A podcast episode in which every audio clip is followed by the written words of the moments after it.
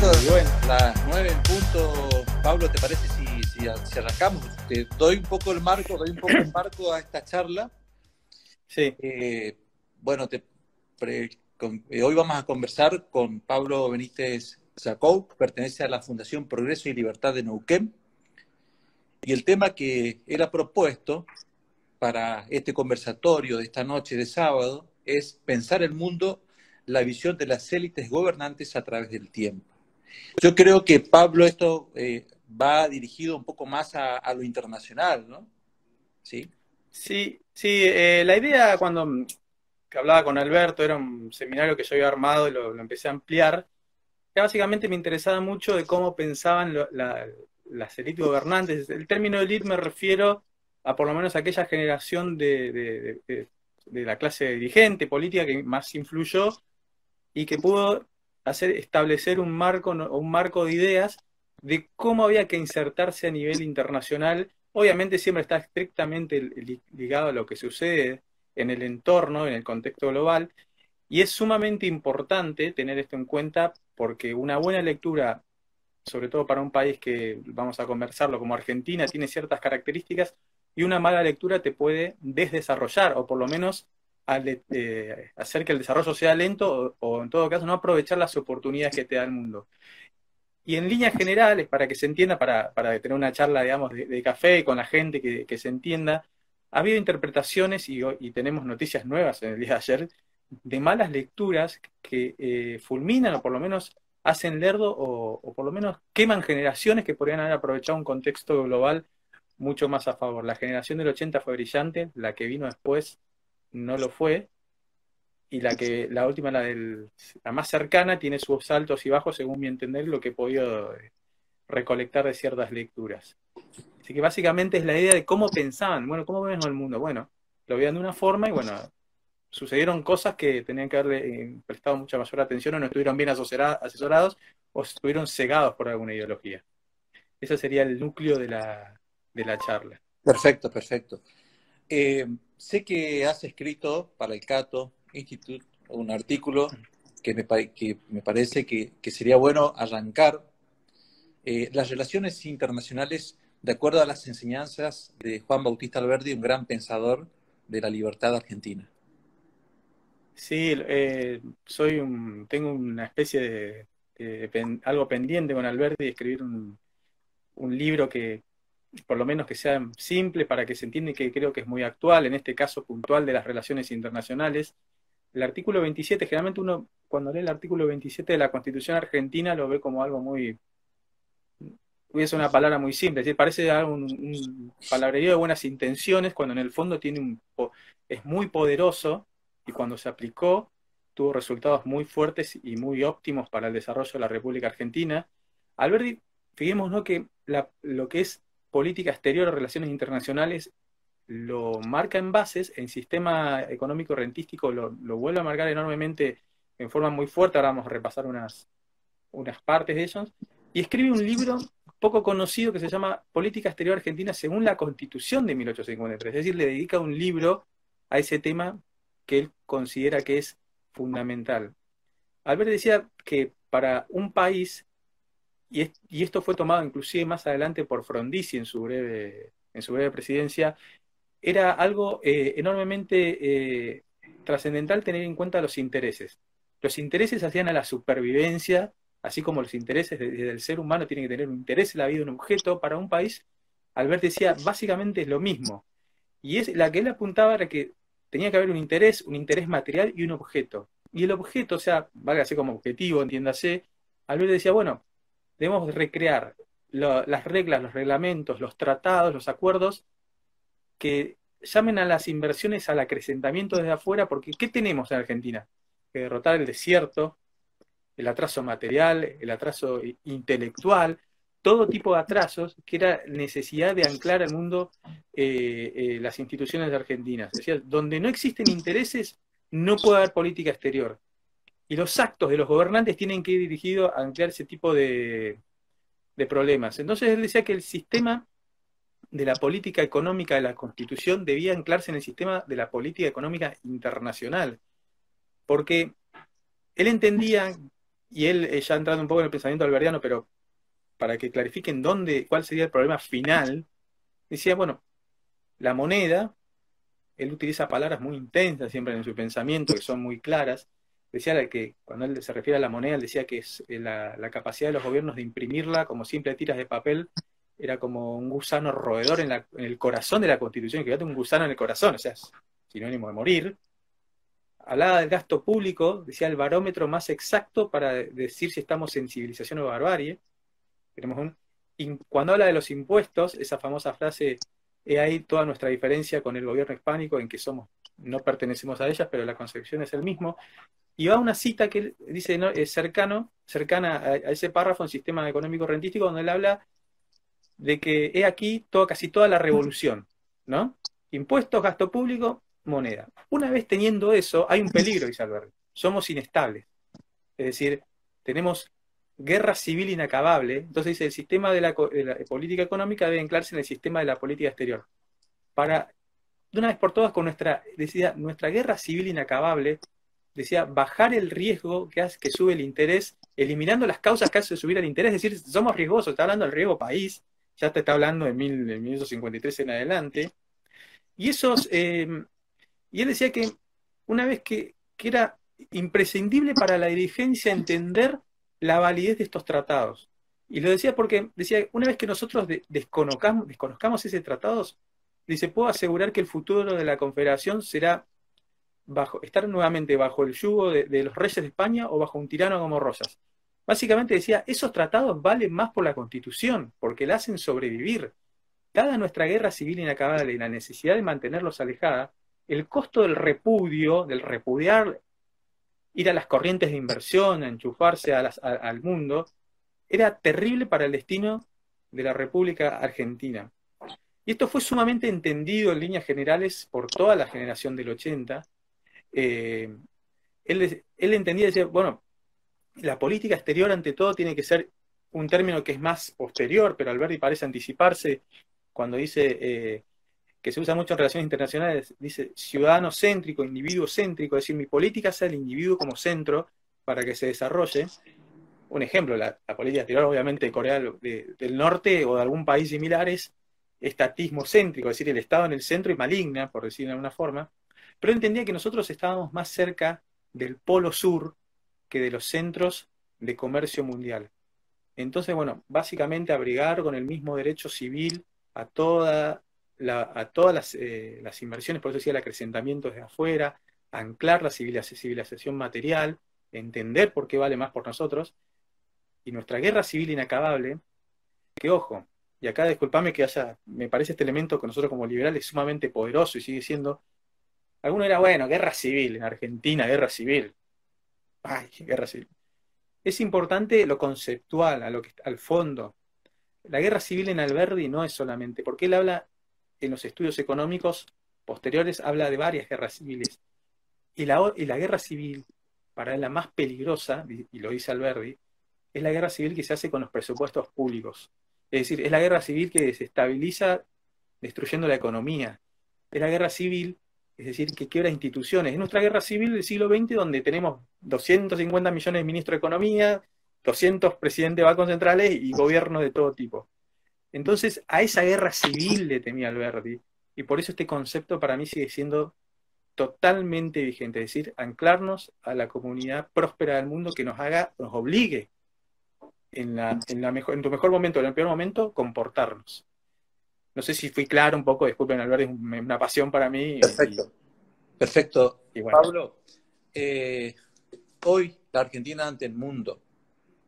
Sí. ¿Cuál es, cuál es serían los ejes de una buena política exterior, sobre todo teniendo en cuenta esta, esta situación que, eh, en opinión de muchos, podría cambiar el orden mundial si eh, se quiere, o podrían cambiar las relaciones internacionales. En esta situación de pandemia, digamos, post pandemia, ¿qué va a pasar? ¿Va a ser un punto de, de bisagra, de cambio? ¿Y cuáles serían los ejes de una buena política exterior más Bueno, yo creo que hoy el, lo que se va a debatir de acá en adelante es, eh, el, digamos, el post-coronavirus. Hay muchos elementos que no vamos a saber, pero otros los que tenemos que tener claro es que países están sólidos para volver a incorporarse eh, a, un sistema global que va a buscar nuevamente el punto anterior hasta el día anterior del coronavirus. La Argentina lo que está realizando actualmente, eh, yo me parece es muy buena, ha sido buena gestión la, anterior a este gobierno, por lo menos ha intentado eh, encauzar ciertas anormalidades o ciertas inconductas internacionales. Lo, Argentina tiene, y esperemos que esto siga, por lo menos hasta este momento, una gran oportunidad en el contexto de agroalimentario mundial, no solo por lo que conoció por el auge del, sudeste asiático en torno a lo que es eh, una clase media que tiene un ingreso per cápita en una buena parte de ellas muy similar al norteamericano y demanda cuotas de proteínas y agroalimentos que esta parte del mundo produce. Argentina eh, no solo es esa parte del mundo, sino el, organismo encargado del Departamento de Agricultura norteamericano estimaba también que lo que se va a incorporar al segmento demandante de nutrientes en el mundo no solo eran los países que, conocidos que acabo de mencionar, sino todo lo que era Asia del Sur, es decir, Bangladesh, Pakistán, eh, y la India, sino el otro contexto de África, que enormemente se espera que comience a demandar una enorme cantidad de alimentos. Ahora, para hacer ese supermercado del mundo que alguna vez quisimos nombrar y que se nombró, tenés que poner la condición necesaria, obviamente es tener más mercados, pero no es, lo, no es lo suficiente. Lo imprescindible es el contexto institucional de una moneda sana, impuestos bajos, regulaciones simples, una, una burocracia o reglamentos entendibles y que no le pongan pie de plomos al individuo libre o asociado, como reza la Constitución. El camino de inserción, Argentina, Argentina tiene un, dado su historial de repudio, ya sea por conductas con el mundo exterior o con las potencias, eh, eh, obviamente sobre todo con Norteamérica, el historial con Norteamérica y, el contexto y, digamos la parte del mundo que manda, para que se entienda, ha sido bastante hostil a través de las décadas obviamente eh, eso nos hace que para que nosotros tengamos una política exterior creíble nos demande un poquito más que lo que se le demanda al resto de, credibilidad. Vos fijate lo que pasó con los vecinos y acaba de pasar con el Mercosur ayer. Durante el gobierno de, Kirchner, eh, nosotros acá en Neuquén, bueno, por ser una, provincia gasífera y eh, hidrocarburífera, me acuerdo cuando por un problema de ruptura de contratos en torno a lo que fue la gran devaluación de la, y la especificación asimétrica, se les cortó intempestivamente el gas a Chile cuando la idea de la integración energética era un tema sumamente de, confianza futuro. Eh, por ejemplo, la, clase gobernante de Chile hay una parte de lo que sería la derecha o la que está encargada generalmente del sector de agricultor, que es muy reacia a lo argentino porque quiere proteccionismo, porque el aro argentino es muy poderoso, no confiaba nunca en este anillo integrador de energético y sostenía que Argentina iba a volver a reincidir en actitudes despóticas o violentas. Bueno, tomó años volver a hacer eso, tomó años otra vez integrarse y, toma años volver a tener credibilidad alrededor de, incluso de la región. Ni siquiera te estoy hablando ya de, lo que sería la inserción internacional. Con lo cual lo que acaba de pasar recientemente va en contra. Con lo que te decía anteriormente del contexto agroalimentario, es lo que hizo Australia, y esto tiene que ver con lo que yo intento explicar en esta charla, tener una clara lectura de las relaciones internacionales. Nosotros tenemos dos caminos, que eso sucedió en la década de 40, en la posguerra, en la post-segunda guerra. Luego, todo el mundo, creo que la mayoría de los oyentes o, los que están aquí saben las las limitaciones de la guerra, los mercados de capital inexistentes, los países se cierran, se hace un mundo autárquico.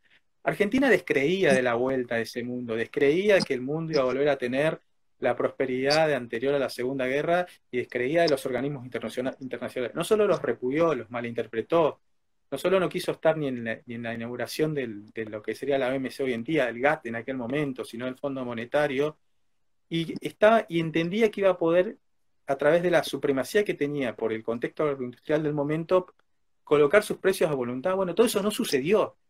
La economía, las economías cerradas del mundo, como el caso de Australia, autárquicas, se liberaron. Australia dijo, vamos al sudeste asiático. Japón, Japón invadió el norte en la Segunda Guerra de, Australia. Eran, los dibujaban las caricaturas como mandriles con colmillos. Australia dijo, eso es el pasado, vamos a vender al mundo. Hoy Australia exporta casi 20 mil millones de dólares en, productos agroindustriales para esa parte del mundo. Lo entendió perfectamente. Nosotros seguimos siempre con la idea de que al que exporta hay que ponerle una retención. O sea, lo que paga anteriormente no importa, pero exportar es venderle, le estás sacando a, tu, a la mesa del argentino. Y así ni siquiera vamos a poder entender que es, nuestra ventaja y es la que el mundo, a, diferencia del siglo XX y lo que, pasó, lo que sí pasó en el siglo XIX, nos estaba dando una nueva oportunidad para poder colocar lo que producimos. Y los países, las experiencias del siglo XX que han leído bien este contexto, han duplicado, triplicado, más como un país con Argentina con tantos recursos, su ingreso promedio y el bienestar en general, o sea, las posibilidades de desarrollo. Con lo cual los lineamientos tienen que ser para contestar. Un interés material, ese que te decía de Alberdiano, ¿cuál es nuestro objeto?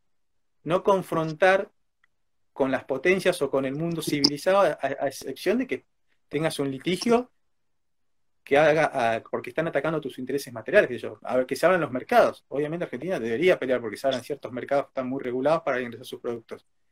Ahora debemos entender que el mundo y el comercio se institucionalizó. Hoy Argentina, desde 1958, que se considera el primer tratado de los modernos, en el 57 fue el Tratado de Roma, anteriormente estaba el de la Comunidad Económica del Carbón y Acero, en el 58 ya la Comunidad Económica más ampliada y un montón de organismos, hasta este momento el mundo tiene 300 acuerdos vigentes de complementación y libre comercio. Argentina recién está participando y, acaba de retirarse de lo de la Unión Europea. Es decir, tenemos un retraso tremendo en la inserción internacional, pero el problema para la clase dirigente es libre comercio, y cuando no comerciamos con nadie directamente. Entonces, tener en claro el interés material, y eso es, supremo. Eh, eso te quiero preguntar.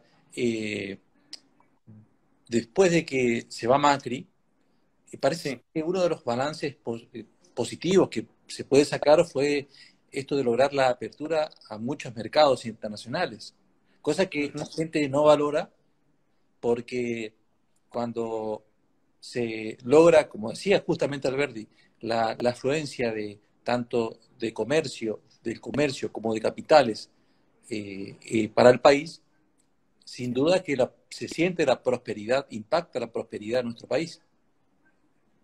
Sí, sí, sí, sí.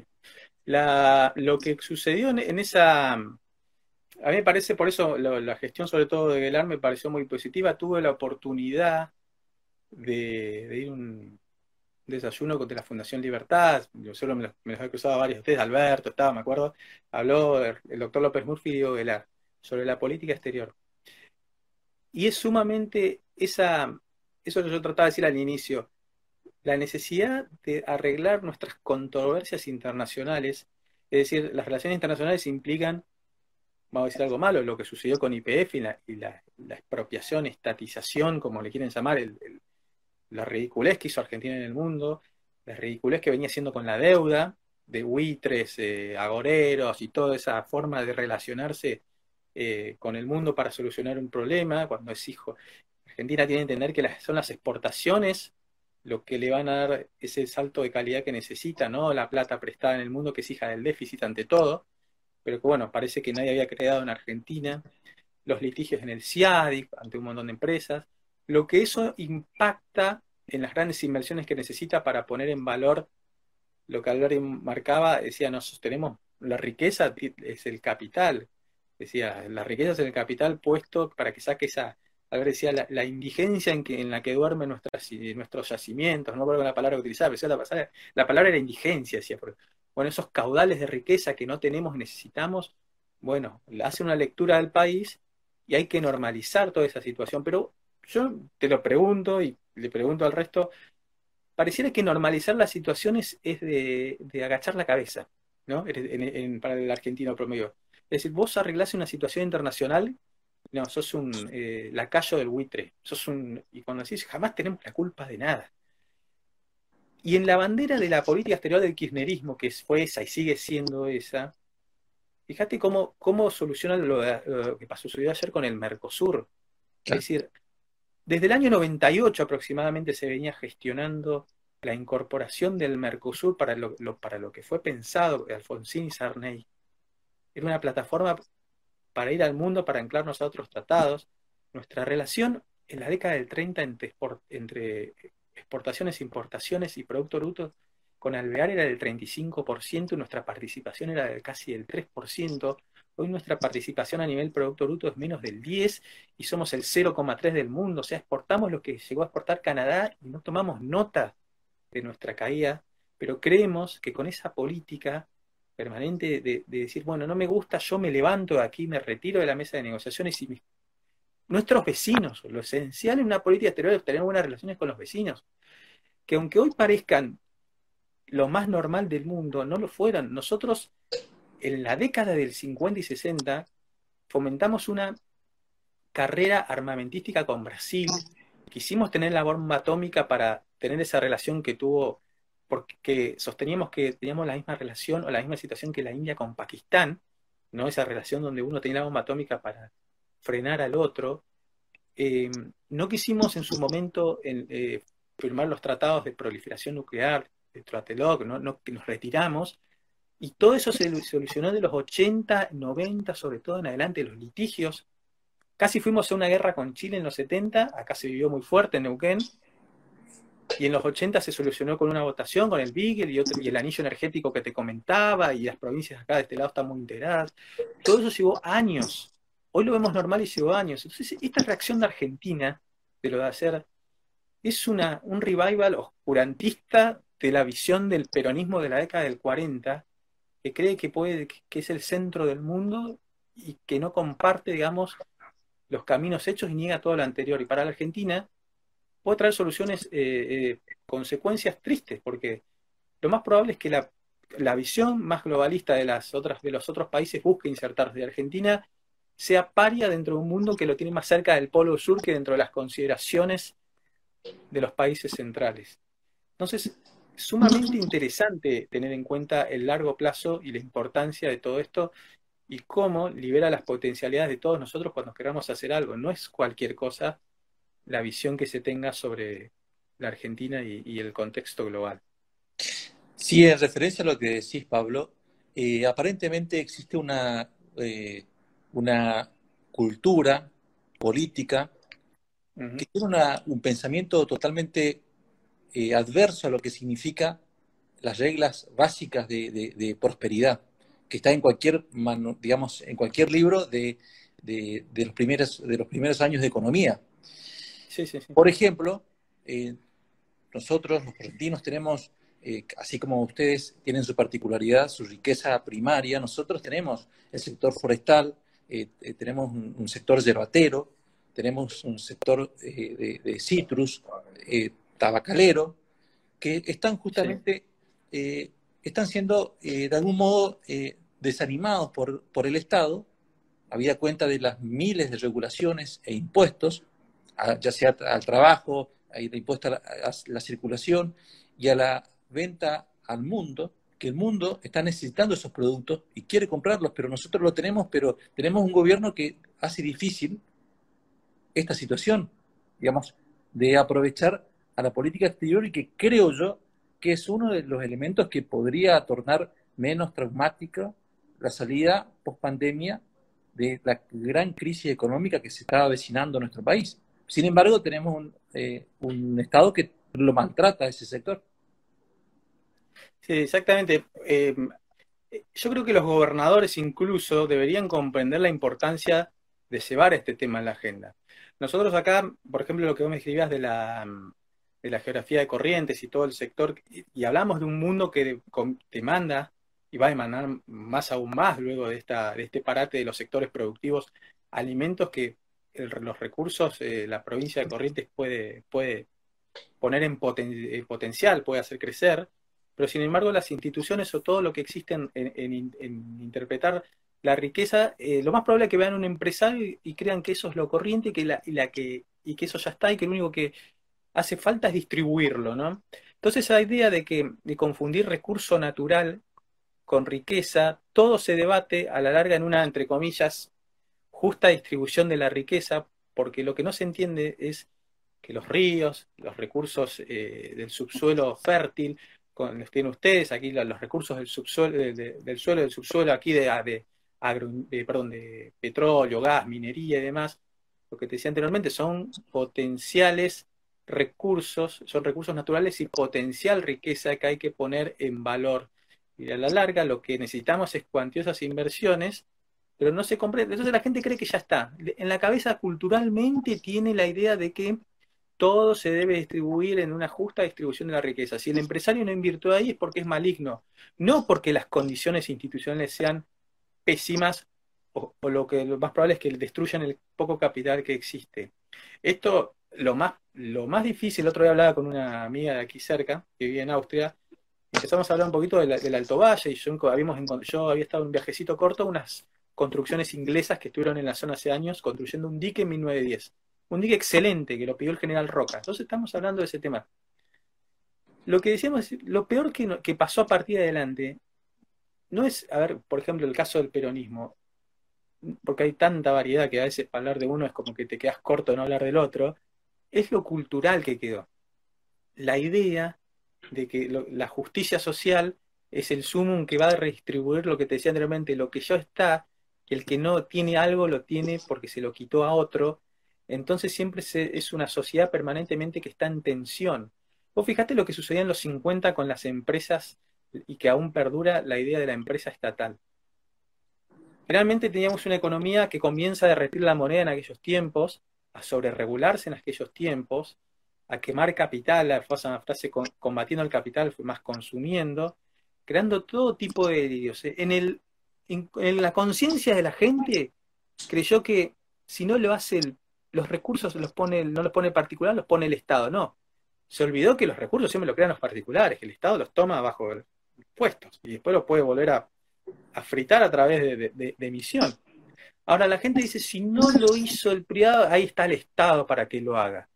Entonces toda esa, toda esa visión que le quedó en la cultura de la gente y que jamás se corrigió, y en algunos casos fue hasta colocada en las constituciones provinciales. Yo no conozco la constitución de Corriente, pero la constitución de Neuquén la lees y, tenemos de, qué nos encarga el Estado. Le invito a leerle un ratito a alguien entonces la idea está la gente de que el Estado es el que va a hacer las cosas. La plata ya está. Y el que no lo hizo es porque es un perverso, ahí viene el Estado.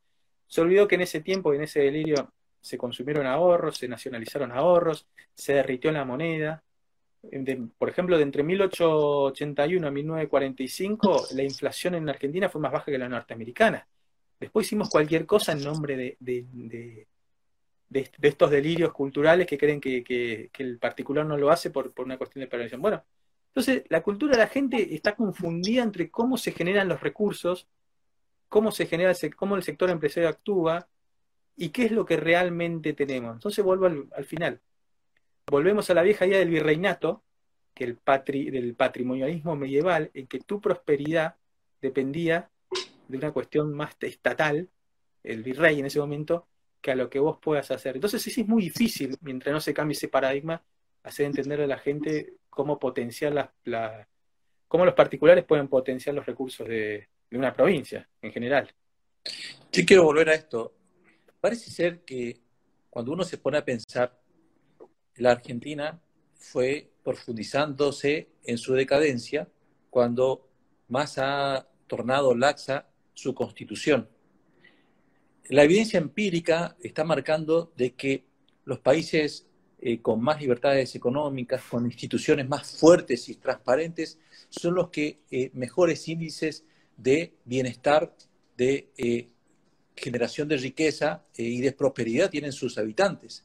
Nosotros hacemos, o sea, un poco con lo que hablábamos, esta cultura de hacer lo inverso, una cultura absolutamente estatista, incluso siempre digo, también es está medido esto en, el mundo, Argentina es el país con, más creencia estatista en la población. Tal es así que hay una encuesta que está marcando que eh, los resultados dan que el 65% de la población considera que el sector público es el que genera trabajo y solamente el resto eh, piensa que es el sector privado.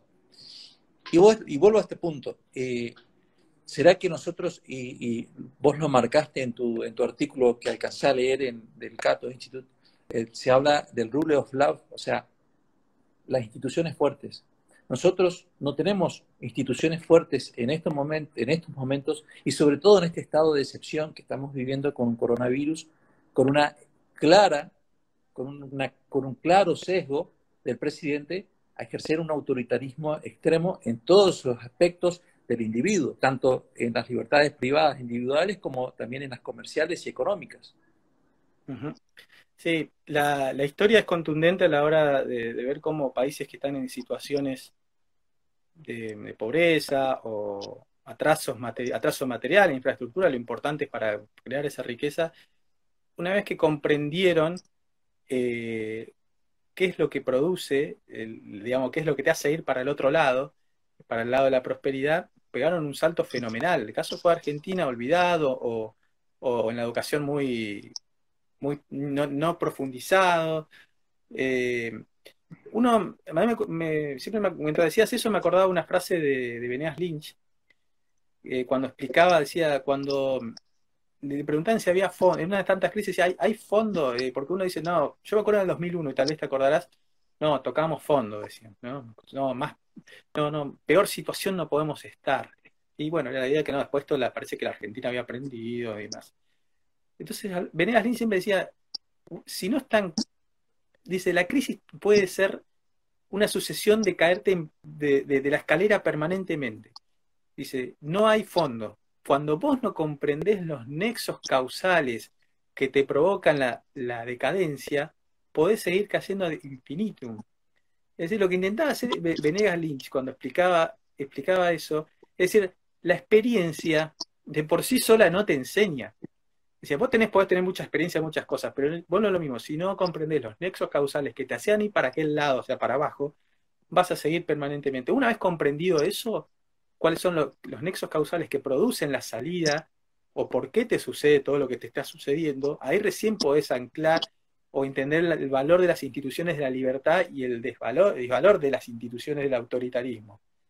Y eso es lo que sucedía, por ejemplo, lo, que sucedió a partir del plan Marshall en adelante, los milagros japoneses alemanes, no son milagros, porque milagro es, y voy a hacer una, referencia futbolera, cuando pega tres veces en el palo y sale, eso puede ser un milagro. Ahora, cuando hay una, una explicación de anclarse al mundo de la libertad, como fueron los casos japoneses, el caso italiano, después de la Segunda Guerra, el caso eh, en parte de algo de Francia, pero por ejemplo en Italia estuvo, bueno, en Alemania estuvo Konrad Adenauer, eh, Luigi Naudi en, Italia, otros grandes eh, autoridades de, presidenciales, parlamentarias que sabían a dónde tenías que ir provocó que un país que tenía prácticamente, yo me leía unos datos que los nombra Von Mises en, unos artículos, en un libro que está en inglés, pero se referencia a la, eh, la Europa de la posguerra, prácticamente 2 millones de casas destruidas, 10 millones de casas destruidas en Alemania, electricidad que producía al nivel de, al nivel de 1991 en plena guerra y al 5% de su capacidad. A partir de ese momento de anclarse en esas instituciones de libertad, tienen tasas de crecimiento del 9%, 7%, 9%, ya habían recuperado para 1950 la capacidad industrial previa a la Segunda Guerra, y cuando en 1961 se forma la OCDE, la, famosa OCDE,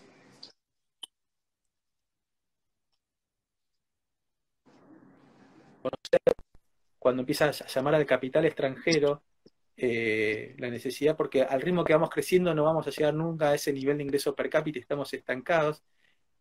Es hay una clara visión de a dónde anclarse a través de las instituciones de la libertad. Ahora la Argentina está enamorada del estatismo. Ahora cree que permanentemente te los, si económicamente te cuidan con los precios fijos, eh, económicamente te cuidan con darte plata a montones sin saber que lo derrite el mismo que te lo da. Está enamorado de todas esas cuestiones que no comprende los nexos causales y el peligro o lo camaleónico de las medidas estatistas, porque hoy en este contexto pareciera que lucen bien, pero en la Argentina eh, vos sabrás que lo momentáneo, entre comillas, es permanente. Y, lo el peligro en Argentina, sobre todo con esta gente, que todo avance autoritarismo, toda base de control y libertad tenga un gustito a... Pero si así anduvo bien la cosa, ¿no? Así nos manejamos bien, ¿para qué retroceder? Si fue exitoso, y bueno, y hay una cultura que avala todo eso. Y eso tiene que ver con un sistema educativo esto me parece sumamente interesante, lo mencionó en su momento Escudé en, un ensayo sobre el nacionalismo. Dice, hubo un plan en que todos estuvieron de acuerdo ahora que sale de acuerdo nacional. La educación patriótica, la educación de corporativista, militarista, chauvinista, estatista, que dé vuelta la idea del Estado que tiene que garantizar libertades individuales a una, a una que se dio vuelta y te dice, bueno, el Estado es el bien superior por el que todos debemos velar, digamos. Eso está todavía. Y eso es lo que facilita en el ADN que cuando tengamos peligro en esta sociedad de que esas medidas que son momentáneas sean de momentánea no tengan nada. Transitoria. Eh, Entonces tenemos se vuelvan permanentes. Y eso, y se permanentes. Eso es el peligro en Argentina. Tal es así que la, ley de emergencia económica que se, que se dictó durante el gobierno de, la presidencia de Dualde ha sido eh, derogada, dejada sin efecto en el 2017 2018. Tuvo más de 15 años de vigencia, cuando eh, en, años en donde Argentina tenía superávit fiscal con la presidencia de, Kirchner por el, gran efecto, eh, digamos, de, que de las commodities que, tuvo en, Asia con el, con, el precio de las hojas a 600 dólares. Y aún así, la, emergencia económica continuaba. Permanentemente se... Sí. yo te quiero, eh, quiero aprovechar tu este eh, conocimiento eh, del espectro internacional que tenés y te quiero preguntar porque se escucha mucho, por lo menos como, como una suerte de contrafáctico, ¿no? De qué sucedería o qué va a suceder luego de esta pandemia, si el nuevo orden mundial va a estar liderado por, por China. Unos dicen que sí, otros dicen que no, que China va a caer. Eh, otros hablan de, que la globalización se va a tornar más cooperativista. Otros hablan de que va a, a, ser el fin de la globalización y el resurgimiento y va a recalar hondo lo que es la nacionalización. Otros hablan de que también eh, va a ser el fin del libre comercio. Eh, hay muchas conjeturas, digamos, eh, circulando, que por ahí sería bueno escuchar tu visión en este contexto, Pablo. Yo creo que, bueno, de ninguna manera considero que pueda llegar a ser el fin de lo que es el sistema global como lo conocemos. Las tendencias generalmente son a... No es un orden global que incomodara para nada ninguna de las partes o potencias globales. A lo sumo, lo que, lo que en su momento había este famoso G2 entre China y Norteamérica tenía que ver con el control de las tecnologías. A ver, China antes de esta situación lo que tenía era un, buscaba un salto de calidad en su plataforma exportadora global, buscaba la eficiencia alemana más el conocimiento norteamericano.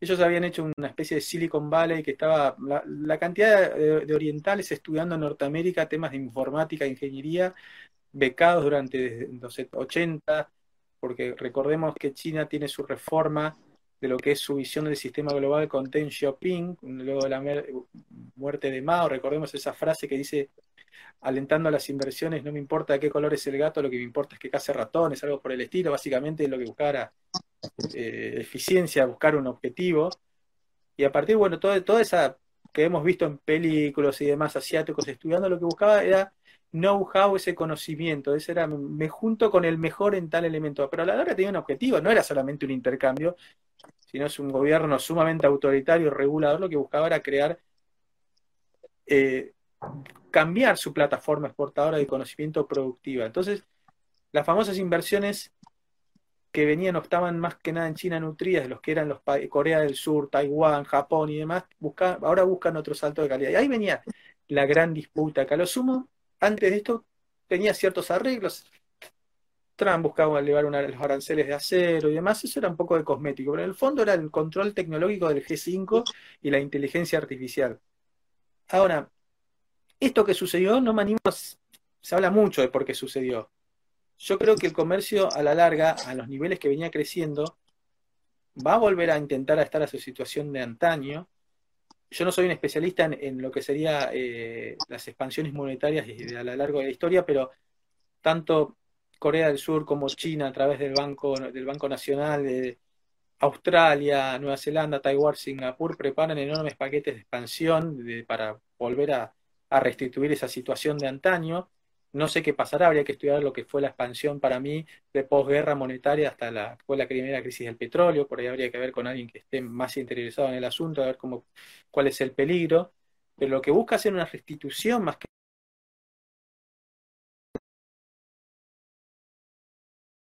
eh, no sé si ahí se había perdido, sobre el control sobre las libertades, eh, yo creo que hay culturas enormemente diferentes. La cultura asiática tiene una permeabilidad en líneas generales más amigable a este tipo de asuntos de, orden, del hormiguero ordenado. La europea no, y la norteamericana creo que toleras, puede tolerar el circo de Trump, pero a la larga tiene las reservas morales más fuertes para que esto no suceda. Con lo cual, estos líderes que se habían mostrado autoritarios eh, en meses previos o los años anteriores, me parece que la sociedad los va a jugar de otra forma de aquí en adelante. Y a todos les conviene una restitución del comercio global, porque sería, eh, no sería dada la, magnitud que venía ascendiendo, sería un gran problema. De, por ejemplo, te, nombraba el caso de la carne la necesidad de China de, demanda de carne y de, las proteínas agroalimentarias y cómo están cambiando las... Eso marca también las preferencias y los gustos de su clase media, que es de 400 millones, de cómo está cambiando, qué demanda alimentos, demanda alimentos de calidad y demás, que en un mundo globalizado es... Por momentos difícil de que no tenga una injerencia, por lo menos una opinión, si buscan cortarle otro tipo de... y necesita comerciar. Y China tiene, además del, del COVID-19, tiene una una enorme eh, fiebre porcina que destruyó gran cantidad de su, ganado porcino y de sus vecinos, con lo cual aparece Argentina, Brasil, Australia para demandárselo, y eso se tiene que restituir. Entonces, en ese aspecto no se ve mal, y en otros aspectos lo que tiene que ver, por lo menos, a la confianza a la hora del turismo, sí se ve mal. Y a la hora de los avances o las libertades, según qué continente, te coloco los signos de pregunta y en otro te digo que no. Pero bueno, son proyecciones que habría que leer un poquito más, algunas cuestiones que se puedan ir dando para llegar a una, para cerrar una conclusión. Bueno, Pablo, eh, yo eh, te digo algo y vamos a cerrar este diálogo. Históricamente eh, leía y escuchaba la otra vez que en la guerra del la época de la guerra del Peloponeso, también en, en la antigua Grecia ha habido una, una gran peste que se ha, según los pocos datos que se cuentan, se ha llevado al 30-40% de la población, en una época en donde ya la globalización y el capitalismo existía justamente eh, en el, comercio de los atenienses. Eh, sin embargo, luego de, todo ese suceso sanitario, eh, la rueda del comercio siguió girando porque las necesidades siguieron existiendo en, en la humanidad. Sin duda que yo creo que esta situación de eh, pandémica que se está desatando actualmente no cambiaría mucho eh, eh, en cuanto a la globalización. Sí podrían darse algunas, algún tipo de, medidas, de cuidados, de tipo más que nada sanitario, pero en, nada afectaría. Y, pero sí creo que nuestro país está en, mayor desventaja que los otros países por, por lo que hablamos recién, por, por la cultura política, por, la cultura de, los impuestos, eh, no tenemos acceso al crédito internacional, no tenemos espaldas financieras dentro del país para eh, que se capitalicen eh, industrias, fábricas, y por lo tanto creo que es difícil y tenemos que hacerlo desde nuestras fundaciones liberales, de llevar esta idea, este concepto de que las sociedades libres las sociedades que eh, no tanto, no solamente los ciudadanos, sino también los que conducen y administran el país, eh, lo hagan dentro de los límites que son impuestas por las instituciones, que es un poco la idea alberdiana cuando eh, allá en 1853 ha dado, ha sugerido y ha dado su proyecto constitución que se lo ha hecho carne y que ha hecho crecer a la Argentina en términos increíbles y milagrosos en tan pocos años, tal es así que antes de 1900 Argentina estaba en el top 10 de los países con, con, el PBI más, más abultado, con eh, mayores índices de, de, bienestar, de alfabetización. Y es creo un poco eh, hacer esa, esa reflexión y, pensar en esto que, vos bien nos marcaste esta noche. Eh, y bueno, también decir que este, esta charla eh, va a ser, se puede encontrar en, YouTube para todos aquellos que quieran ah, escuchar. Eh, y Pablo, te envío desde Corrientes un gran abrazo y por tu tiempo, agradecemos desde la Fundación Club de la Libertad y seguramente en otro momento vamos a estar en comunicación. Sí, es un placer, ante todo saludar a todos los que se conectaron y, nos mandaron, digamos, al club, andando a mi persona, buena, buena onda y, e interés en lo que estamos charlando. Eh, espero poder visitarlos. El año pasado lo iba a hacer, pero tuve un temita que no, no, no me podía ausentar de aquí de la zona y Alberto me invitó. Espero que cuando hagan el congreso poder estar. Me interesa muchísimo. Te puesto que hoy leí que una, que parece ser que el gobierno nos va a autorizar eh, vuelos eh, comerciales hasta septiembre. Nosotros tenemos el, Congreso de Economía Regional generalmente fines de octubre o noviembre, que esperemos que para entonces eh, puedas participar y, puedas volar, digamos. Sí, esperemos. Cruzo, crucemos los dedos de que se restaure, que todo se encauce dentro de las instituciones que creo que están claritas de lo que debe hacerse y por dónde ir. Y eso es lo que tenemos que pregonar con las fundaciones a lo largo y ancho de la Argentina, de que la situación excepcional no, no tienen que, de ninguna manera, son la nueva regla a seguir. No tienen que ser, porque eso nos, está, nos ha hecho derretirnos como país. Somos el único país en la historia que fue próspero, que estuvo en, el, en los mejores, con un ingreso per cápita, donde el trabajador argentino eh, esto está, da para largo, pero podía con pocas horas de trabajo, podía comprar carne, cigarrillos, eh, ropa, camisa, esto está medido por Colin Clark y Madison. Habían cinco o seis naciones y entre eso estaba la Argentina, si no era la primera, la segunda, con el poder adquisitivo en 1940. Hicimos un experimento desastroso que nos dejó, ya sabemos cómo nos dejó. Y mientras más cerca de la constitución de Albert estemos, más, mejor nos, nos va a ir. Seguramente. Un gran abrazo, Pablo. Saludos, un abrazo. Gracias.